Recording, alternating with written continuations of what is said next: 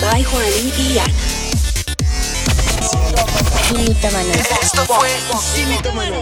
Bienvenidos una vez más a Signitómanos Podcast. Estamos felices de estar en esta temporada hablando de diferentes temas, temas que ustedes mismos han puesto, eh, que tienen dudas, que tienen preguntas o que nos piden algunos de estos temas y sabemos que son muy actuales. Bueno, llegamos a octubre, es el mes que para nosotros como cristianos es el motivo de celebración, pues es el mes de la Biblia.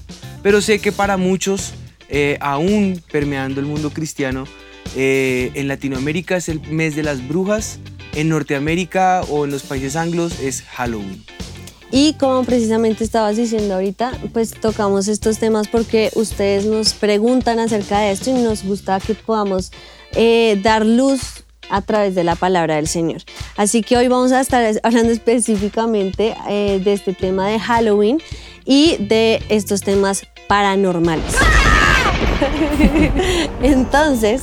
Así pues, son los temas paranormales. Vamos a ver qué tan reales son, ¿no? ¿Cierto? Que, que, que podemos Si se asustaron son reales.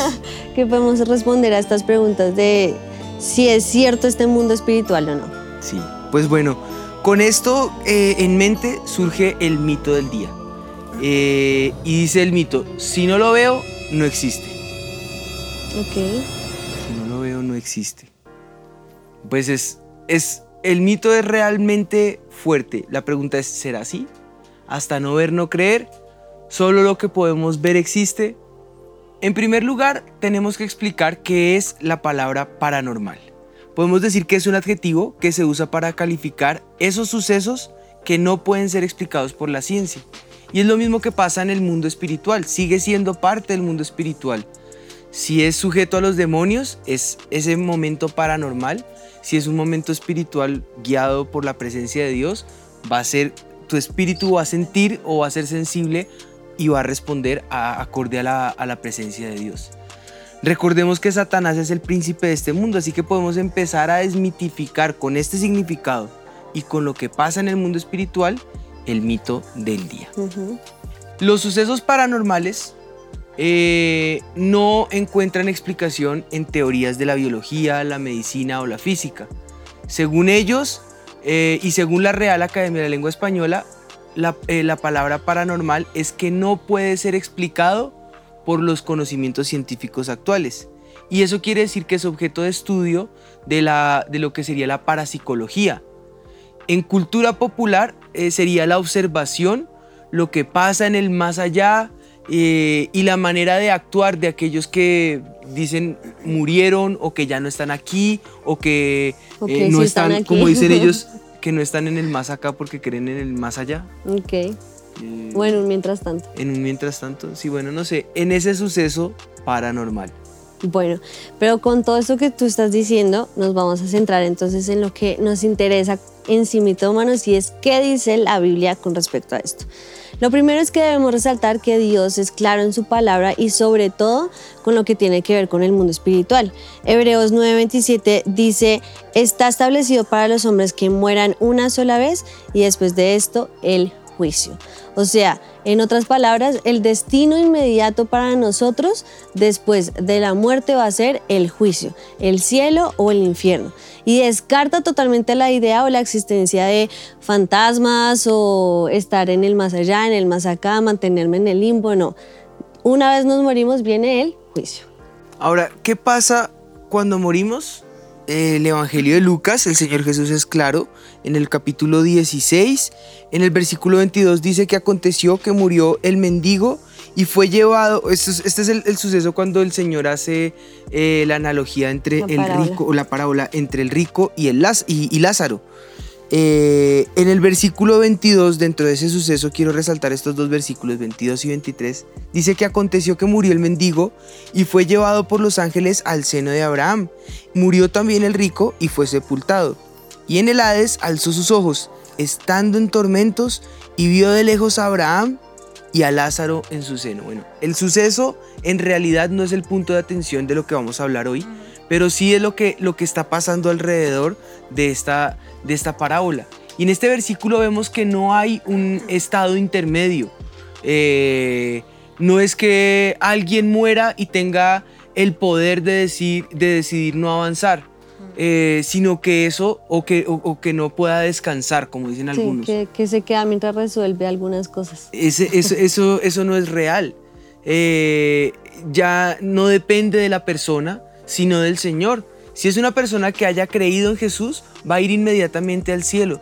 Pero si por el contrario rechazó, se rehusó a creer en el Hijo de Dios, pues su lugar es el lugar de condenación, el infierno. Es decir, descartamos la existencia del purgatorio, de un limbo, de un espacio intermedio, de un entre aquí y el allá.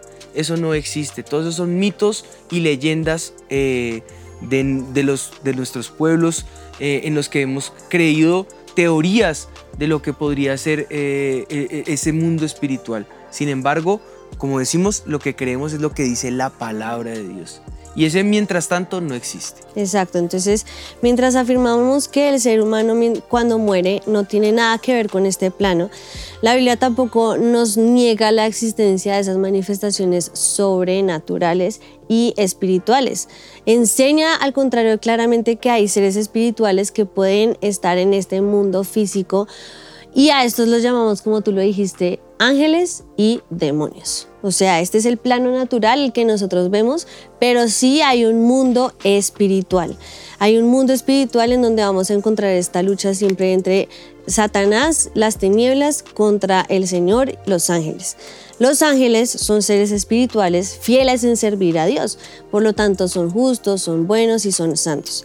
Mientras que los demonios se manifiestan muchas veces en esos seres espirituales que mal llamamos fantasmas, pero que son ciertamente demonios que sirven a Satanás. Es decir, los fantasmas no son precisamente personas muertas, ni buenas ni malas no son familiares ni seres queridos que estén mutando o transmutando, cambiando de parecer, que murieron y, no están, y, ya no nos están eh, acompañando físicamente, sino espiritualmente. La verdad es que hayan o no hayan muerto en el Señor, ya no tienen más parte en este mundo, lo leímos ahorita, ya no hacen parte de este plano natural.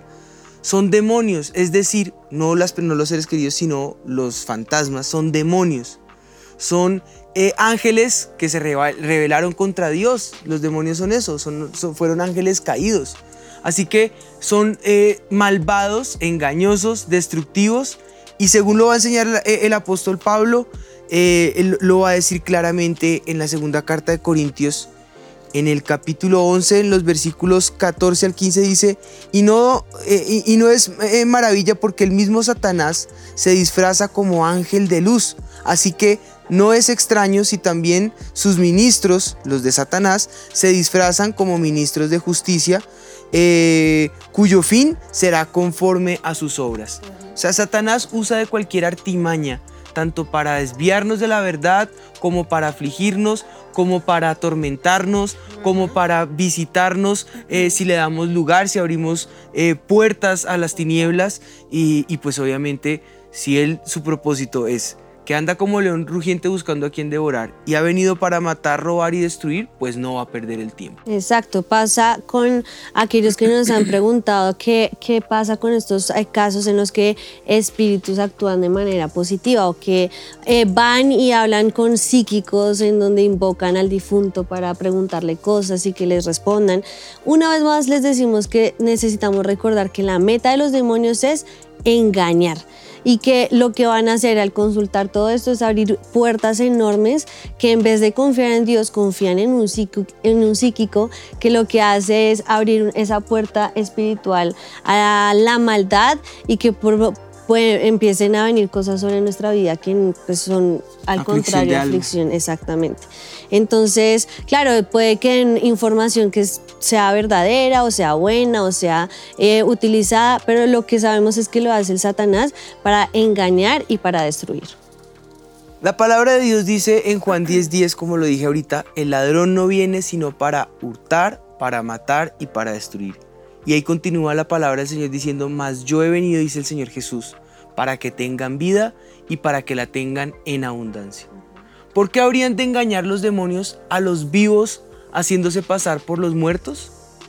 Como enemigos de Dios, con toda razón van a intentar poner en duda la palabra de Dios. y sus advertencias sobre ese futuro eh, juicio. Por eso ponen en tela de juicio, ese ha sido el propósito de Satanás. Desde el comienzo, en el jardín, le dijo a Adán y a Eva con que Dios les dijo. Es la forma de sembrar duda de lo que Dios ha dicho. Ese es el modus operandi de Satanás. Hacer que la gente crea en fantasmas les hace automáticamente rechazar versículos claves de la Biblia y dudar de la veracidad de la palabra de Dios. Entre los temas que obviamente se encuentran está la salvación. Y como Satanás no quiere que tú y yo encontremos salvación, pues se va a oponer y va a buscar la manera de sembrar duda para evitar que nosotros podamos recibir tan precioso regalo como lo es el regalo de la salvación. Es por esto que no podemos vivir creyendo en fantasmas como esas personas muertas, pero tampoco podemos ignorar esa existencia verdadera de los demonios y ese mundo espiritual que es más real que a veces el mundo natural que vemos aquí. Efesios 6:12 dice, porque no tenemos lucha contra sangre y carne, sino contra principados potestades, contra los gobernadores de las tinieblas de este siglo, contra huestes espirituales de, maldad en las regiones celestes. En otras palabras, no debemos ser crédulos a la explicación de lo sobrenatural que nos da el mundo, sino creer en lo que nos dice la palabra de Dios y ver que nuestra lucha a veces ni siquiera es contra los hombres. O sea, cuando tenemos un problema con otra persona, la lucha no es específicamente contra esa persona, sino tal vez el demonio que gobierna esa, esa persona. Nos lo está diciendo muy claramente aquí Efesios. Nuestra lucha más que contra sangre y carne, o sea, contra las personas, es ese mundo espiritual que es muy real.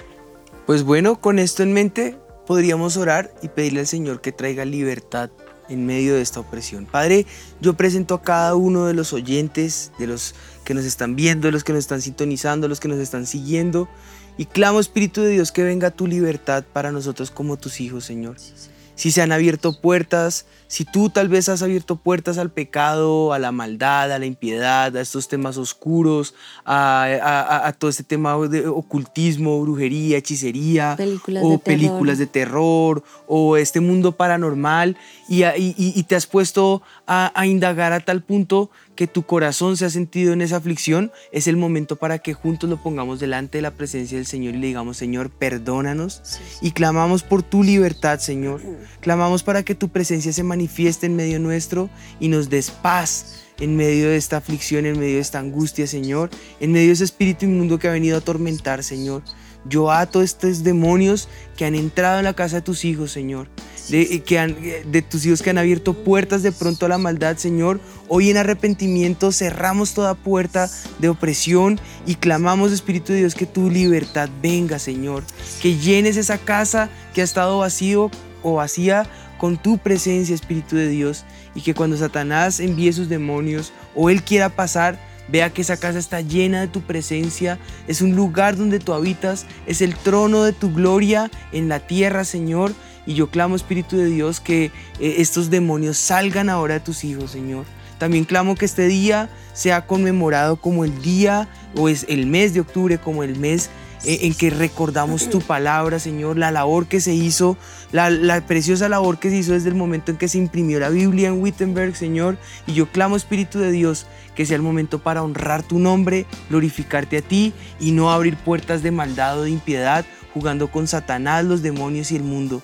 Y que todo esto, Señor, sea para gloria de tu nombre, en el nombre de Jesús, Señor. Gracias te damos, Señor, porque sabemos que hoy quieres traer libertad y que sabemos que existe ese mundo espiritual sobrenatural, pero que no queremos abrir estas puertas, Señor, que traen para nuestra vida aflicción, eh, traen para nuestra vida tormentos, Señor, sino que te pedimos que traigas esa libertad sobre nosotros y que entendamos que abrir todas estas puertas sobre nuestras vidas lo único que va a traer es esa destrucción, Señor. Por favor, abre los ojos de cada uno de los que nos están viendo en esta hora y que puedan entender que hay que cerrar cada una de estas puertas y solamente abrir, Señor, nuestros oídos espirituales para escuchar tu voz y para saber lo que tú quieres para nosotros, Señor, para poder tener esa relación contigo y, estar eh, siempre dispuestos y atentos a escuchar tu voz. Gracias, Señor. Gracias te damos, Señor. En Cristo Jesús. Amén. Amén. Amén. Recordemos entonces lo que decía eh, el mito. eh, dice, si no lo veo, no existe. Como acabamos de verlo, eh, la, parapsicología eh, no dio ni jamás va a llegar a dar la talla, porque al fin y al cabo sus principios surgen también de la palabra de Dios y la Biblia ya nos lo reveló hace siglos, que el mundo espiritual es una realidad y en dicha realidad existen seres espirituales buenos y malos, los ángeles y los demonios. Por lo tanto, tenemos que creer en la existencia de un mundo espiritual y aunque no le vemos eh, y aunque no lo podamos eh, entender, es real. Además, en ningún momento debemos temer, pues si no, eh, si, en algún momento nos llegamos a ver enfrentados a, esos sucesos, tenemos la certeza que Jesús nos dio autoridad para pisotear a, Satanás, para echar fuera a los demonios y nos dio el poder de su sangre. Este nos puede hacer eh, libres, sanos y causa que Satanás no nos pueda hacer daño. Amén. Y por último, darles una gran advertencia y es que no abran estas puertas, que por curiosidad se ponen a jugar con la tabla Ouija o ver programas de televisión de estos de que ellos están aquí, se ponen a tener esos, esos momentos de terror en su vida, esas películas de terror que de, de verdad hemos escuchado casos que solamente con abrir esa puerta de ver películas de terror trae tanta destrucción sobre las familias, así que cerremos todas estas puertas, no nos pongamos a jugar con esto porque es un mundo espiritual muy real al cual de verdad no debemos abrirle la puerta. Y si abramos la puerta es al Espíritu de Dios, que es el que nos va, nos va a dar vida y vida en abundancia.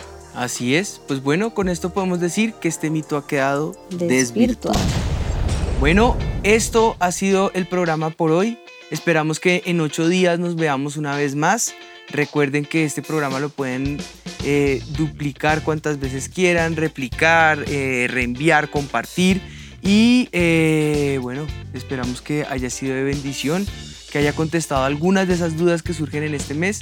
Para más dudas al respecto, sigan escribiéndonos y seguiremos poniendo temas que sé que son de mucha importancia para cada uno de nosotros. Esto fue Sin, Dios los bendiga.